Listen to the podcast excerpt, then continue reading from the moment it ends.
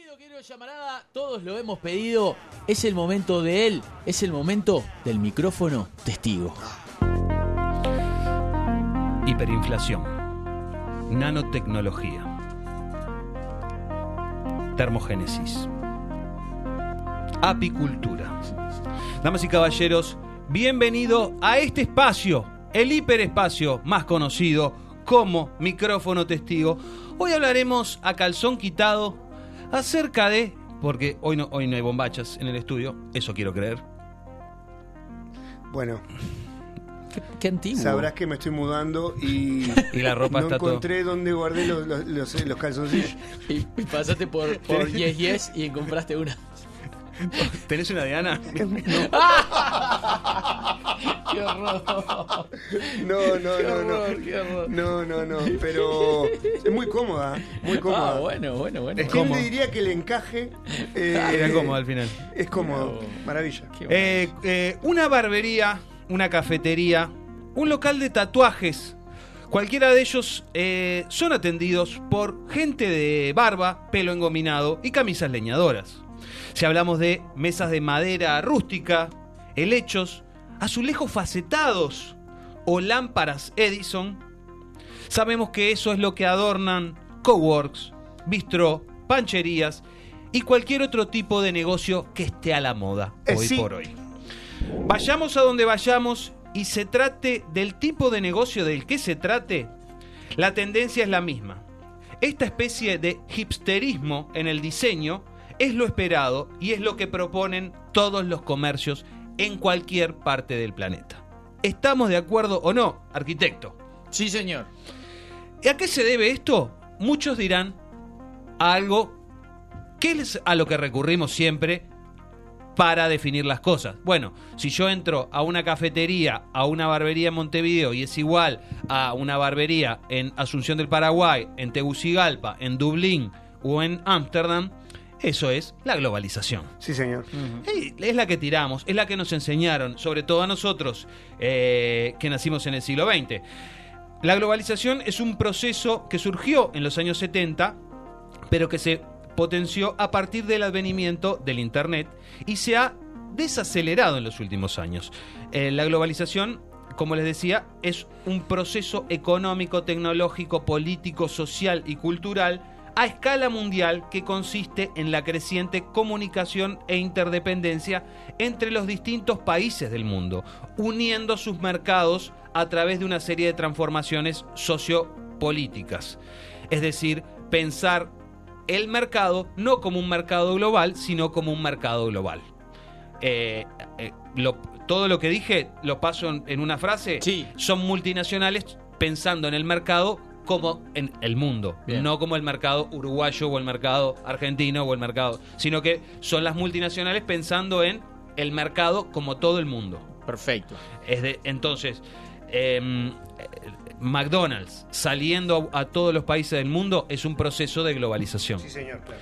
Eh, mm, eh, Ambev comprando em, llevando las cervezas eh, Budweiser o Heineken a todo el mundo es un proceso de globalización. es, un- es algo que empezó en los 70 cuando se logró producir a escala se empezó eh, Asia empezó a producir bienes a escala, entonces vos decías, bueno, voy a llevar este producto, lo voy, lo voy a llevar más allá de mi mercado local, lo voy a llevar a, a un mercado global. Pienso en el, en el mundo como un mercado. Entonces ahí son donde las grandes multinacionales tienen el papel de ir a llevar los mismos productos a distintos mercados, unificando, pensando en el, en el globo como un mercado. Pero este proceso de globalización que, que nació en los 70 y que nosotros vimos crecer y florecer, ha empezado a decrecer a partir del 2007. Eh, lo que ha tomado su lugar es una tendencia estética. Es decir, en lo que nosotros vimos como globalización, 2007 empieza a desacelerarse y lo que hoy de lo que hablamos hoy no es ya de globalización. Lo que yo esto hablaba al principio de este hipsterismo a nivel estético tiene que ver más con una tendencia estética y un comportamiento común en todos los mercados, que no es lo mismo de globaliz- que la globalización. Y eso lo vamos a explicar. Es una tendencia que en vez de ser propuestas por las multinacionales, Porque el, el mecanismo antes en los procesos de globalización era, bueno, llegaba al Uruguay Unilever o eh, SC Johnson o lo que sea, agarraba y decía, eh, yo voy a producir lavandina, agua lavandina, ¿no? Sí. Acá eh, nosotros compramos Jane. Bueno, voy a comprar Jane, eh, mantengo la marca agua Jane y meto las otras marcas Claro. y se acabó lo- con el mismo proceso que lo hago en todo el mundo, mismos comerciales que hago en todo el mundo, misma comunicación, no compito, la absorbo, tomo al Uruguay como un mercado más. Eso es la globalización. En cambio, con esta tendencia estética, barberías, cervecerías, botas de cuero, camisas a cuadros, eh, conservas, comida de olla, ser ecosostenible, lo artesanal, lo hecho acá, ¿no? ¿Se entiende? Sí, claro. Eso no viene de las multinacionales. No. Es una tendencia que en vez de ser propuesta por las, mm, por las multinacionales, ha sido fruto del intercambio en las redes sociales y de Internet. Sí. Antes teníamos las, las multinacionales a través del marketing y la publicidad llevándonos a querer los productos que ya tienen. Ahora nosotros, a través de las redes, hemos construido una tendencia, un gusto común y somos nosotros, eh, como humanidad entera, que unificamos el mercado. ¿Se entiende? Sí, Totalmente. No son ahora eh, señores malos en, en el, en el piso 50 de una torre No. tratando de que compremos ese producto. Seguimos Somos nosotros. una barbería en, en- en Oxford eh, y, y sí, que ponemos una, una barbería nosotros y queremos que se vea como la de Oxford. Exacto. Claro. Eh, lo que se está globalizando, y es lo que te pido que eh, grabes, Cuico, es el gusto. Nuestros gustos se están globalizando. Antes lo que se globalizaban eran las marcas y los productos, pero hoy estamos eh, globalizando los gustos.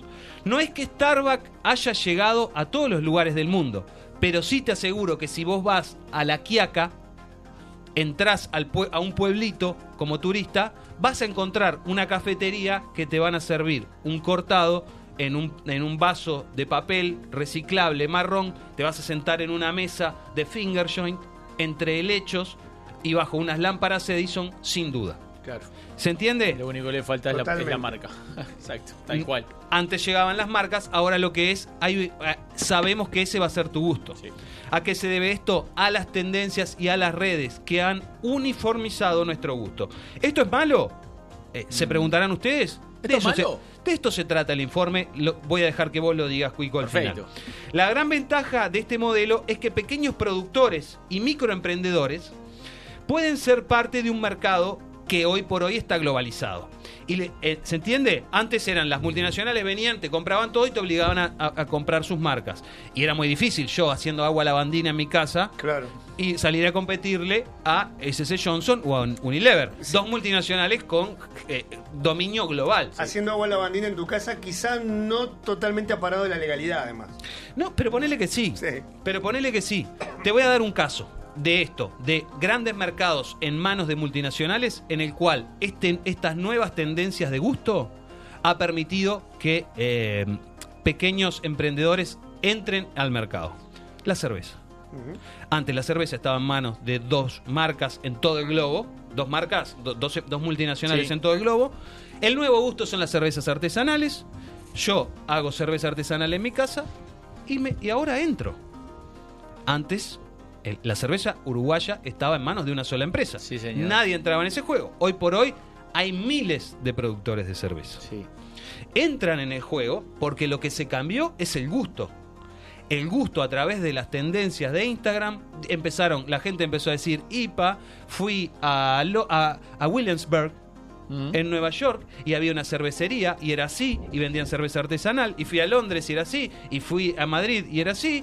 Yo me voy a me pido me- entro, me pido a internet, me pido unos unos barriles de acero, Que la ahora, cerveza llegó a que ya hay acá. que, bueno, que ya hay acá, pero me los pido por internet, pongo bien. una cervecería y el mercado tiene tanto deseo de poder publicar una foto con una cerveza artesanal y tiene tantas ganas de tener esa experiencia de cerveza artesanal que se pueden sentar a la mesa. Igual van muertos porque no se le puede competir a botijas en Ah, ese, por, en ese terreno. Esta es la teoría, Hugo. Bien. Eh, como les decía, la cerveza era un fenómeno local, luego comenzó un proceso internacional en el que dos compañías se repartieron el mundo y sus mercados. Budweiser y con, Heineken. con esta nueva tendencia eh, de redes surgió la cerveza artesanal con acento en el lúpulo. Sí, señor. Y entraron en juego miles de marcas de, y sus versiones de IPAs y APAs. Esto corre para productos de limpieza, también si lo- ustedes se ponen a pensar. Si- pens- piensen en sus redes, limpieza y belleza, los jabones hechos en casa, las, la- los shampoos hechos en casa, los jabones en barra. Sí. Eh, hay, se le hace competencia a mercados que antes era eh, en- en- elegís Vuelapón o, Sí. eh, o Johnson Johnson. Sí. Eh, Lord Cheselin o éxito. Totalmente. Ahora es hay gente que está haciendo su gomina en casa, eh, tiene su emprendimiento, lo sube en Instagram, hay un influencer que le da bomba. Entran al mercado, no de la misma, no a, com- no a competir con los mismos números, pero esta nueva tendencia internacional sobre el gusto permite que emprendedores locales se sienten en la mesa a comer un poquito, sí. pero se sientan. Es como que Antes tienen, no. tienen carriles independientes, además. Ese tipo de emprendedores tienen determinar el, el, la- el, eh, Instagram, ese tipo de, de redes, y las multinacionales saben que ahí están, pero no es el camino. Claro. ¿Cómo puede ser malo que productores locales se sienten en, en la mesa de, eh, eh, de, de- de lo- de los, de los mercados junto a las multinacionales? ¿Cómo puede ser malo que me traigan una cerveza que es rica? ¿Cómo, cómo, me- cómo puede ser malo que un, algo, me traigan algo artesanal? ¿Cómo puede ser malo que gente eh, desde su casa pueda producir y vender y hacerse del dinero? ¿Cómo puede ser malo? ¿Cómo puede ser malo? Bueno, esta tendencia que en principio es estética y es vehiculizada en forma de tendencias de redes, se ha vuelto un estándar en el gusto. Y el estándar en el gusto es peligroso. Es muy peligroso. Porque nosotros estamos, al unificar nuestro gusto, le estamos haciendo, estamos siendo unos patos de tiro para las multinacionales, que no son giles, que no van a dejar que esto eh, quede en manos de pequeños emprendedores Claro. locales. Eh, No terminé de entender del todo. Est- Estandarizando. ¿Cómo, nosotros, cómo- nuestros gustos están estandarizados. Porque la- la red- la redes- las redes sociales han llevado a que nosotros eh, quieramos tener la, eh, ir a bares con los azulejos facetados, bombitas Edison Sí. Y cerveza colgantes. helechos colgantes y cerveza artesanal. ¿Está mal eso? No, no estoy juzgando a nadie, eso lo hacemos Y- todos. y- Es lo- queremos mozos hacerlo. Con, mozos con los pantalones con el tobillo al aire Sí. y barba. Barba. larga. Y, y te digo más, eh, un delantal mitad cuero, mitad jean. ¡Ah! ¡Qué bien!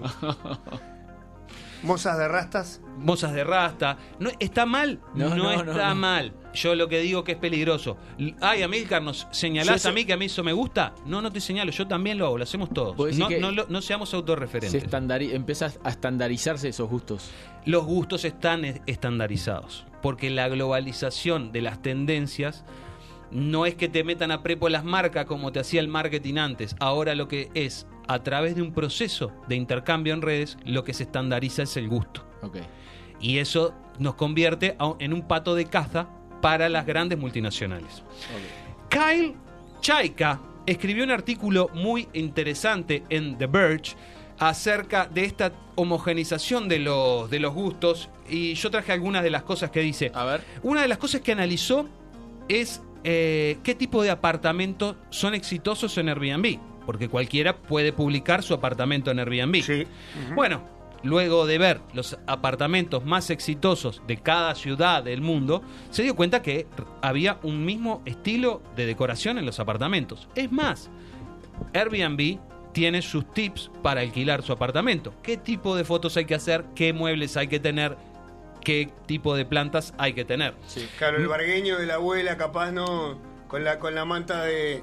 Con la capelina de esa bordada. Sí. El nylon arriba de la mesa no. El nylon arriba de la mesa no. Bueno, Exacto. minimalismo en los muebles con notas de retro, cerveza artesanal, tostadas con palta, madera rústica, Ah, iluminación industrial, cortados y ladrillos a la vista, es lo que esta, esta, este autor define como airspace, para hablar de esta tendencia, porque en algunos lugares se habla de hipsterismo, pero después eh, se trató, de, una- se trató de sacar de, de una, de una de lo que para los veteranos es una eh, mm, eh, tribu urbana, Claro. porque no, no remite a las personas, remite al gusto de las personas. Entonces, este, este autor que le decía se llama Kyle Chaika, lo llama Airspace, y nosotros, eh, como, como no... El lo- espacio lo- aéreo. Los neologismos hay que atender. Es esa tendencia, como les decía, ladrillo a la vista. Pensá, Sí, vos que sí, sos- sí, sí, no, cerrás cuando- la descripción era ese, lo vi- todos lo los vi bares todo. que te lleva tu señora Todo, sí, sí. son así. Sí, sí, los pocos, los pocos lugares que vemos a veces de Airbnb son esos.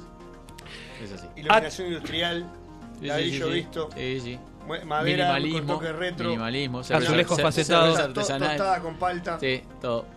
Piensen, es, es lo que estamos ¿Sabes lo que voy a consumiendo. hacer cuando me mude ahora la semana que viene? Mm. Pico, ma- marrón y voy a dejar toda una pared de ladrillo visto. Pero Es tenés lo que, que- vivir vos ahí, yo no. Es- si es lo que te gusta, sí. No es para que vayas vos, es para... Bueno, Eh, después lo reconstruís. El- amigos, escuchen este dato. En el planeta, cada vez más personas viven con más de 10 10 dólares al día. ¿Qué quiere decir eso? Eh, el, el Banco Mundial toma que, que, eh, una persona que vive con menos de 10 dólares al día está eh, simplemente sobreviviendo, pagando techo y comida. Ajá. Wow. El- es- no, es un indicador. Vos- vos- no, no es hablar en términos de pobreza, sino eh, cantidad de gente que vive con más de 10 dólares por día. Lo- la cantidad de las personas que viven con más de 10 dólares por día son las que empiezan a gastar en otras cosas además de techo y comida. Claro. Es decir, A darse se- gustitos. a tomarse una cervecita, comprarse un disco, ir a un recital. Es, Comprarse entraste en la fase 2. Con más de 100 dólares por día es lo que el Banco Mundial considera ricos. Sí, sí. sí. Nosotros, eh, lo que quiero que se quede, eh, lo importante es que el Banco Mundial se dio cuenta que en las últimas dos décadas se saltó del 25 al 40% de la población mundial en más de 10 dólares. Para, me decías, hasta 10 dólares subsistiendo, A- Hasta 10 dólares subsistís. ma- de, de- de más de 10 viviendo, No, más de 10 entras en la categoría gastos por encima gasto de... por encima de, y más de 100 mill- eh, millonarios. No, sí. no, no, es, es, Rico. es, es un Rico. rico, es rico. Claro, Pará, 30 mil ¿cuánto dólares por mes. en, en Uruguay? 44. 44%. No, está, estoy subsistiendo. ¿no? sí, sí. No, no, quería hacer la cuenta, pero. En verdad, vos estás, vos, estás en la categoría de más de mano. 10 dólares. Vos, vos te podés comprar cosas. O sea, el, el- el 40% del planeta está en eso. Ah, Pero lo 300 importante es este dato. Eh, El, el- el mercado se expandió. La gente que vive de, de menos de 10 dólares no se compra cerveza artesanal, no va al Starbucks a pedir un Claro, no, no, no va, claro. no viaja en Airbnb. No va al cine. No, no está en esto que estamos hablando. Est- estos gustos estandarizados son para esta gente. Pero este mercado en las últimas dos décadas creció un 15%.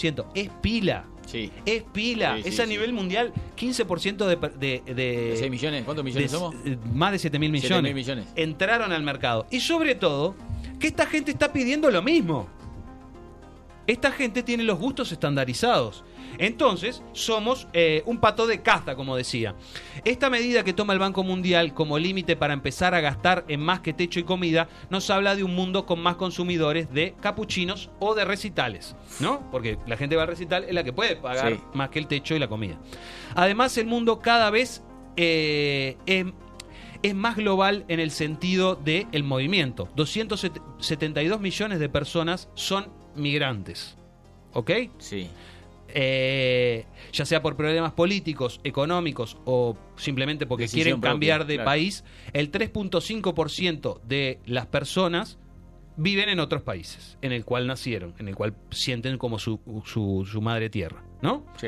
Es un pico histórico, o sea que hoy por hoy la- es el récord histórico de migrantes. Ujú.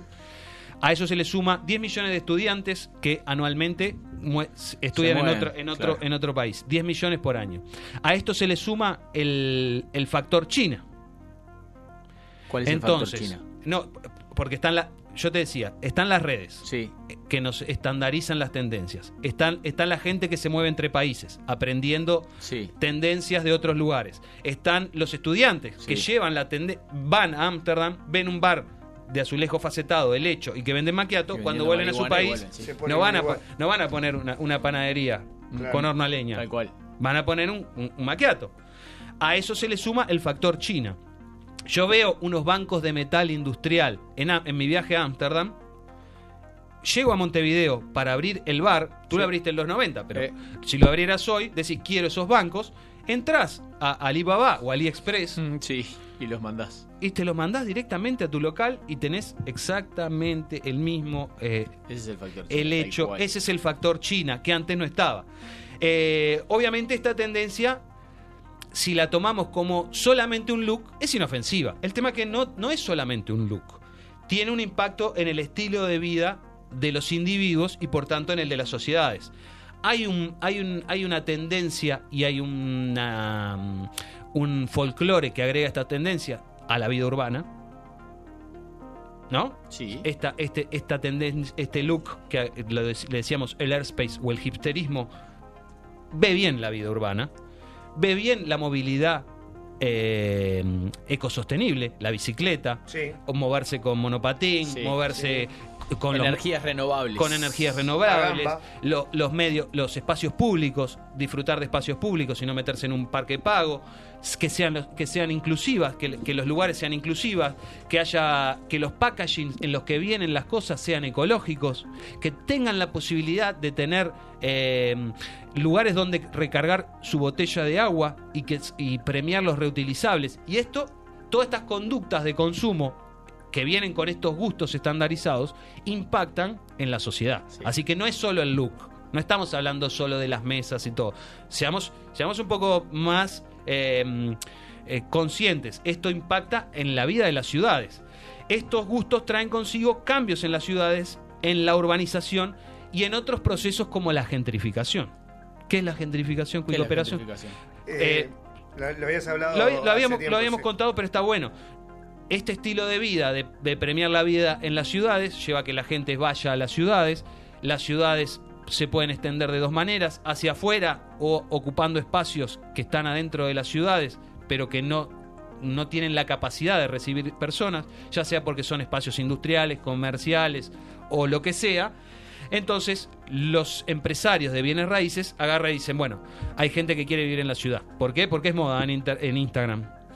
Agarro este barrio que tiene fábricas, zapaterías, sastrerías, Abandonado y barato, y se llama Palermo. listo. Lo, lo- lo- lo que haga, compro fábricas que son un clavo tenerlas en la ciudad o que la propia intendencia no deja Sí. que se produzcan más en esa ciudad, como le pasó a la Buena Estrella. Sí. Lo compro barato y armo tres torres, Cam- Campiglia, Sí. en Palermo. ¿tá? Eso es un proceso de gentrificación. Agarro un barrio que, en el cual vivían mil personas, empiezo a producir vivienda, unidades de vivienda en cantidad y el barrio se cambia. Sí, La buena estrella que, que fabricaba. jabón. Creolina. Creolina, exacto. ¿Te acordás la que tenía la oveja con, con la estrella? Sí, claro, claro. que Eh, sí. Enfrente al cementerio donde hoy están las torres de cierto. Eso es un proceso de gentrificación. Un barrio em, se cambia totalmente a través de un proceso de que se pone de moda. Explotan los precios, hay una especulación inmobiliaria, sea lo que sea, eso se llama gentrificación.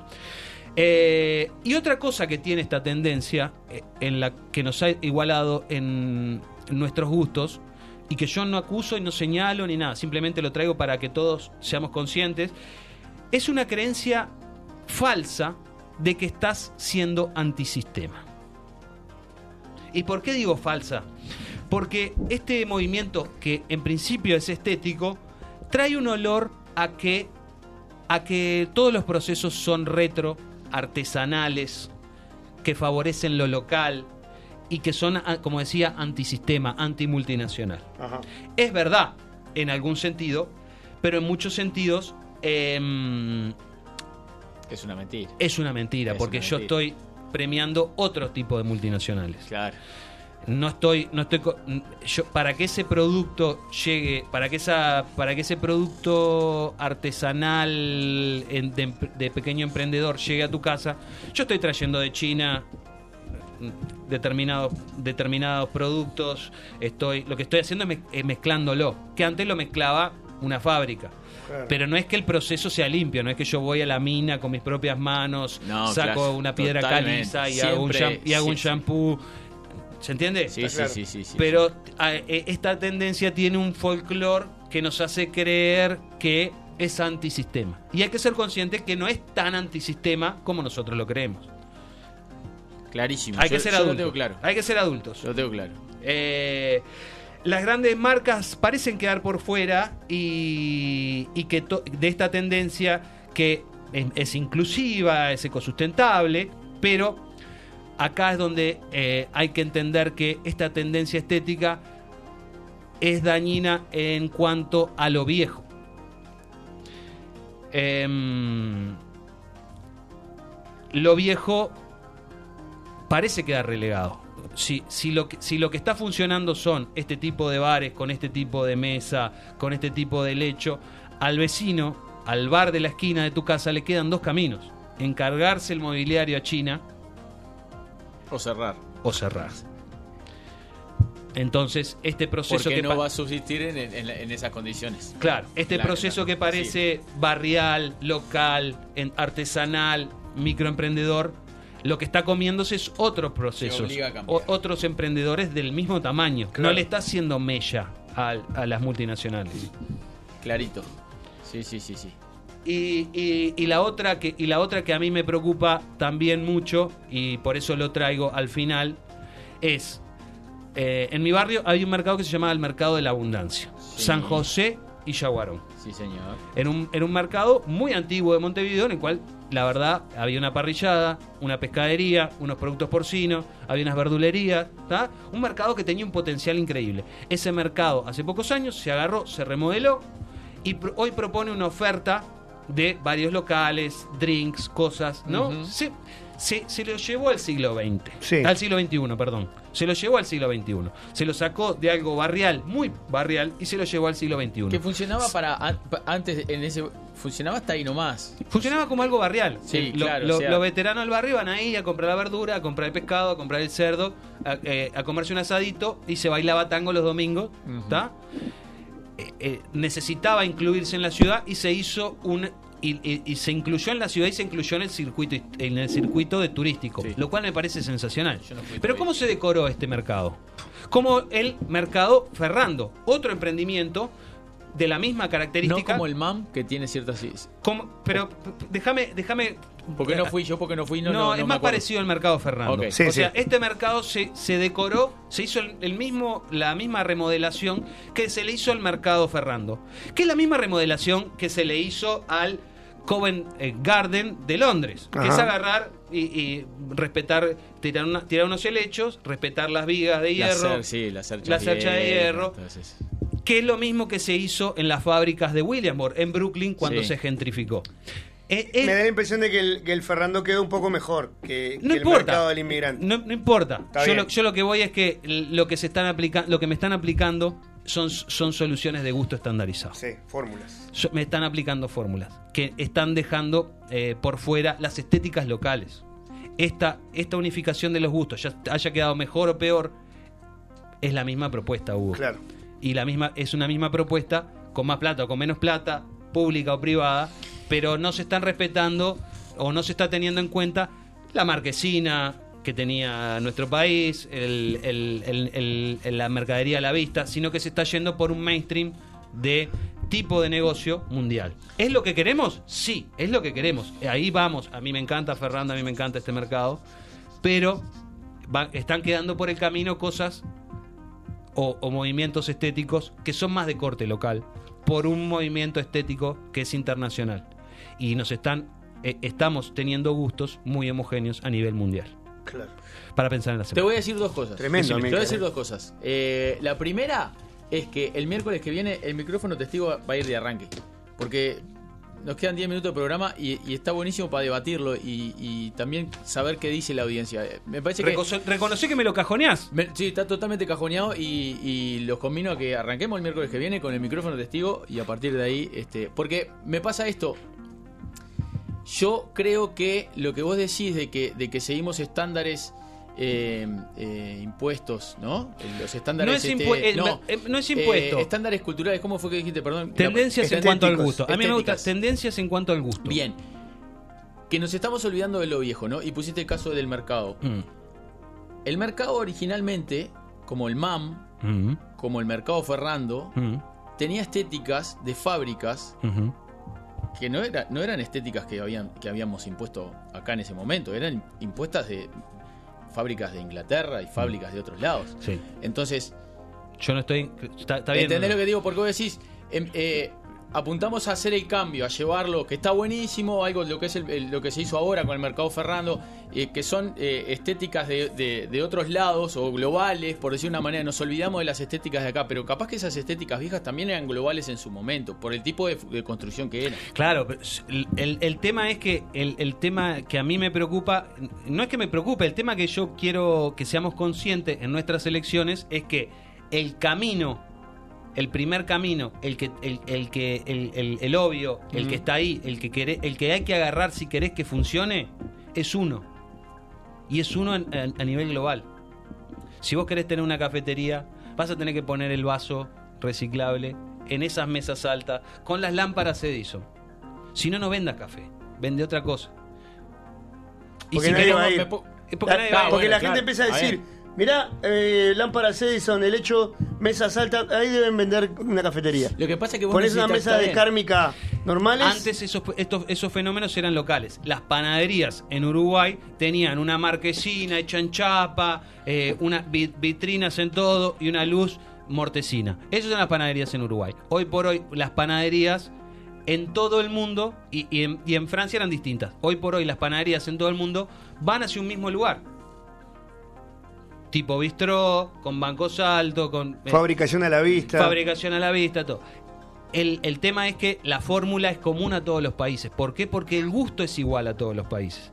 ¿Es malo? No sé si es malo. Yo lo que te digo es que mm, al tener el gusto igual y que las fórmulas exitosas sea una sola,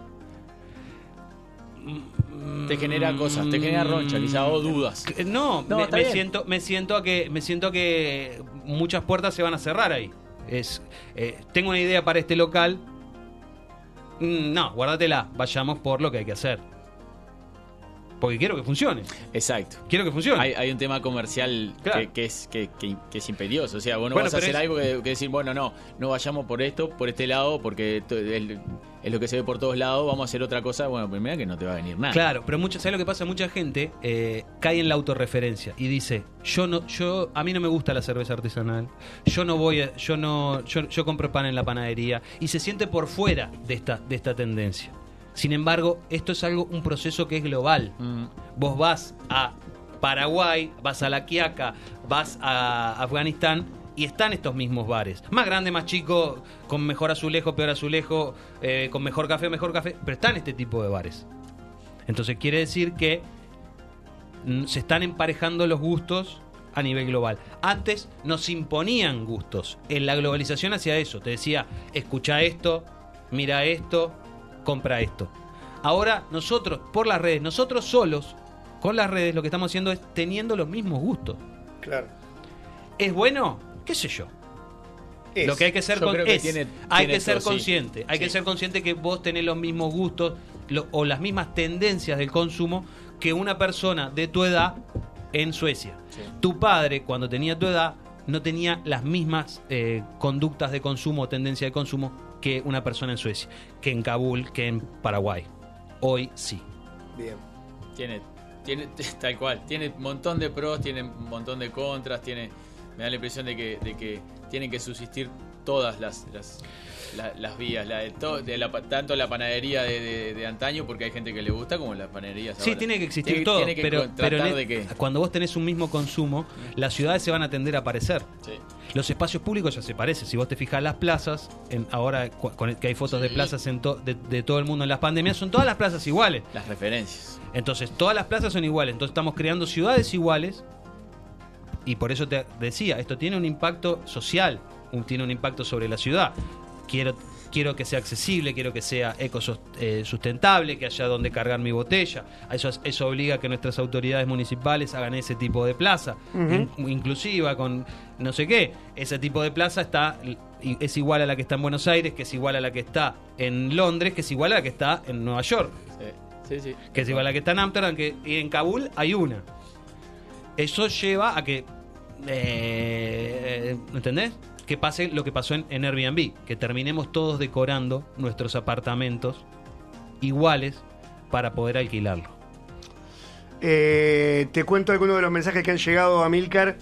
Eh, diste en el clavo, Amilcar. La tendencia es pensar que somos unos hippies rebeldes que estamos contra el sistema y en realidad estamos totalmente institucionalizados. Creemos que elegimos por nosotros mismos y en realidad estamos eligiendo cada vez más en masa y todos eligiendo lo mismo, eh, dice, este, dice Pollito Ninja.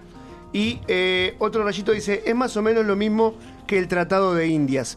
O los ingleses con la construcción de estaciones de tren más o menos iguales en todos lados. Nada nuevo, dice. Sí, a mí me da, me da eso, me da que es generacional y, y entiendo que es cada vez mayor. Te hace sentir, te hace sentir de alguna manera un ciudadano más del mundo que un, ¿no? Que, que de repente vas a cualquier otro país Eh, y encontrás cosas en común con lo que vos tenés en tu lugar y te hace sentir. Claro, cómodo, lo que pasa es que ese proceso hoy por hoy está acelerado. Vos- Antes era un inglés Eh, que venía claro. a Uruguay y traía un modelo. Claro. Pedía un gin y ahí se conoce el gin en, Uru- en un gin tonic en Uruguay, se hace, se produce una cosa. Ahora lo que hace es que Sí, vos sí, quieras sí, sí. Que, o Ya. sea, que todo el mundo, no, que todo el mundo pida gin tonic. Claro. No es un proceso eh, orgánico en el cual viaja con un inmigrante y hay un, un- y, un- se mezcla con un sabor. Es hoy, hoy quiero tener un bar como el que vi en Nueva York. Me encargo a China Todo. los muebles y mañana estoy haciendo café, lo mismo, ¿entendés? El mismo Eh, café. Mira este mensaje, cuántas palabras difíciles que tiene. Opa. Lo irónico es que esta homogeneización o homogeneización Sí, del gusto, además, viene acompañada de discursos de aceptación, tolerancia y diversidad. Hay, Interesante. hay una pata política. Sí. Yo no, me- no la quise meter porque se, se- se tiñe de, se, se tiñe de política el toque. Pero sí, eh, yo recalco esa cosa, eh, recalco esa frase que dije. Parece una tendencia simplemente estética, pero impacta directamente en nuestra vida, en nuestra sociedad, en nuestra cultura, por lo tanto en nuestra ciudad, por lo tanto en nuestro país, por lo tanto en sobre nuestros hijos sobre todo. No creo que tengamos los mismos gustos, sino que las agencias de publicidad cambiaron su enfoque a que el producto se adapte al cliente y no viceversa. Ejemplo, en el año 1990 la Salus era de vidrio de litro. Ahora hay Salus de plástico de medio litro, de un litro y medio, fruté y la mar en coche, dice Thermohead. Bueno, no sé si tiene mucho que ver con lo que estamos hablando, pero puede ser. Eh, se puede seguir siendo un rebelde. Se puede. A veces nos mata la comodidad, dice el casqui. Bueno, está bien, muy tiene bien. razón. Dani. Eh, mi familia era parte de los dueños anteriores del mercado Ferrando. Hashtag boludato. Bueno, muy Bueno, bien. lo- lo No, anoto, no, es importante. lo anoto. Esto, ¿Sabés qué, cómo vamos a terminar todo esto? Como decía el gran llamará Díaz, vamos a terminar todos vestidos exactamente igual con el escudo de Plaza Colonia en el, en el lado izquierdo de, de- de la vestimenta. Pero, Exacto. no, hay- acá hay que La raza humana. Acá hay que entender Hola, que, soy de la raza humana. Que no es, no, no es, no es par- no es para combatir, no es algo que vos puedas, que, que- que dependa de vos. Es algo de tener conciencia en lo que uno se mueve y entender que está siendo parte de un proceso que es global. Nada más, de, nada más que eso. No, no, no, es, no es ni por culpa de unos, no hay culpables acá. Es un proceso global, en el cual sí, se cual, estandarizan cual, los cual, gustos por cómo nosotros, por cómo los seres humanos utilizamos las redes. No hay culpables, no hay malos, no hay buenos, no hay nada. Es nuestro, nuestro intercambio a través de las redes lleva a la estandarización de gustos. Perfecto. Tengo muchos mensajes, pero apoyo ¿Sabes la dónde te moción. los metes? Sí, orto. Eh, te los- Apoyo la, todos a Milcar que No. los hoy de noche. apoyo todo. la moción de, de Cuico Perazo de arrancar la semana Sí, que viene señor, sí, con señor. el micrófono testigo, el día que, que sí. corresponda. Damas, caballeros, nosotros hemos llegado al final de otra edición de De Arriba un Rayo. Eh, mañana nos encontramos, mañana jueves, Sí. con todo lo que pasa los jueves. Claro. Fue mucho este programa. Vos sabés que sí, ¿no? Hicimos de todo. Mañana venimos. Mañana viene Florencia Infante. Sola. Sola. Y va a ser Y que se arregle. Y que se maneje. Va a ser malabarismo con naranjas. ¿Está? Dale, ¿no? Vamos escuchando, ya que querías más Fatboy Slim, ya mamá. Ah, qué divino.